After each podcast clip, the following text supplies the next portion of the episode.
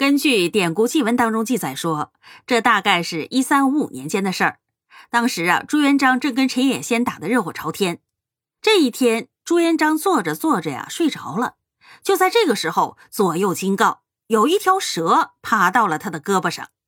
朱元璋猛然就惊醒了，看自己的手臂上，果然有蛇原臂而走。朱元璋见状啊，也不惊慌，还仔细的观察了一下，此物啊，说是蛇吧。但是它有脚，长得像龙呢，却又没有头上的角。那这到底是个什么神物呢？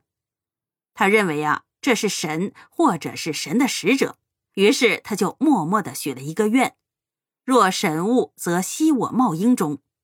意思就是说呀，你要是神派来探望我的呢，那就钻到我的帽缨当中吧。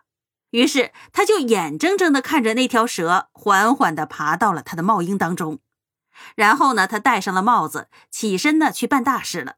他来到了敌军的营寨当中，一番天花乱坠的说辞，竟然把对方的将军给说的投降了。朱元璋大喜过望，从敌营回来之后，就把帽缨里的神物啊给忘了。做了好长的时间之后啊，才想起来，赶紧脱帽视之。他惊奇的发现，那神物在他的帽缨当中怡然自若。朱元璋啊，喜不自胜。于是呢，喝了两口酒来庆祝一下。更让人惊叹的是，他拿着酒去喂蛇，蛇一饮，还陪着他喝了几杯。差不多喝好了，那神物要走了，遂蜿蜒绕神犊，脚手四顾，复俯神主顶，若楼客状，久之升屋而去。也就是说，蛇呀，先爬到了神龛上，四下看了看，又爬到了神奇的头顶上，还停顿了一下，像是楼客在上面一样。又待了好一阵子，才爬上了屋顶，不见了。这件事儿啊，写的非常的神异。这皇帝嘛，喜欢一些祥瑞的东西来佐证自己呢，不是一般人，而是天之子，这也是在情理当中。比如说，汉高祖的老娘刘骜在大泽的岸边呢睡了个觉，梦见了神龙，于是呢就怀孕了，生下了高祖。简直说的神乎其神，好像汉高祖啊根本就是大神下凡，只是借了刘骜套了一个人身而已。还有呢，伏羲的母亲华胥氏踩了巨人的脚印，登山拜佛，梦到金甲神人之类的，这些呢我们现代人都不信。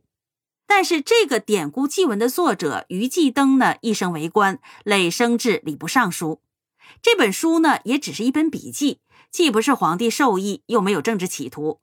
原本也没有必要来吹捧明太祖，他写他的明代政治、经济、典章制度方面的东西就行了。那为什么在开篇就要写这么一则类似《聊斋》的故事呢？往后面十几页呢，这样的祥瑞之事屡有所见。比如说，陈野先攻太平，太祖按兵城上，令徐达等转战至城北，忽有双龙见于镇上云端。敌众惊愕仰视，我师因大破之，遂擒也先。还有呢，就是太祖攻婺城，未破先一日，有五色云见城西，阴晕似盖，城中望之以为降，及城下，乃知为铸币之地。看来呀，这位于继登啊，不仅是真信了，还认认真真的写了下来。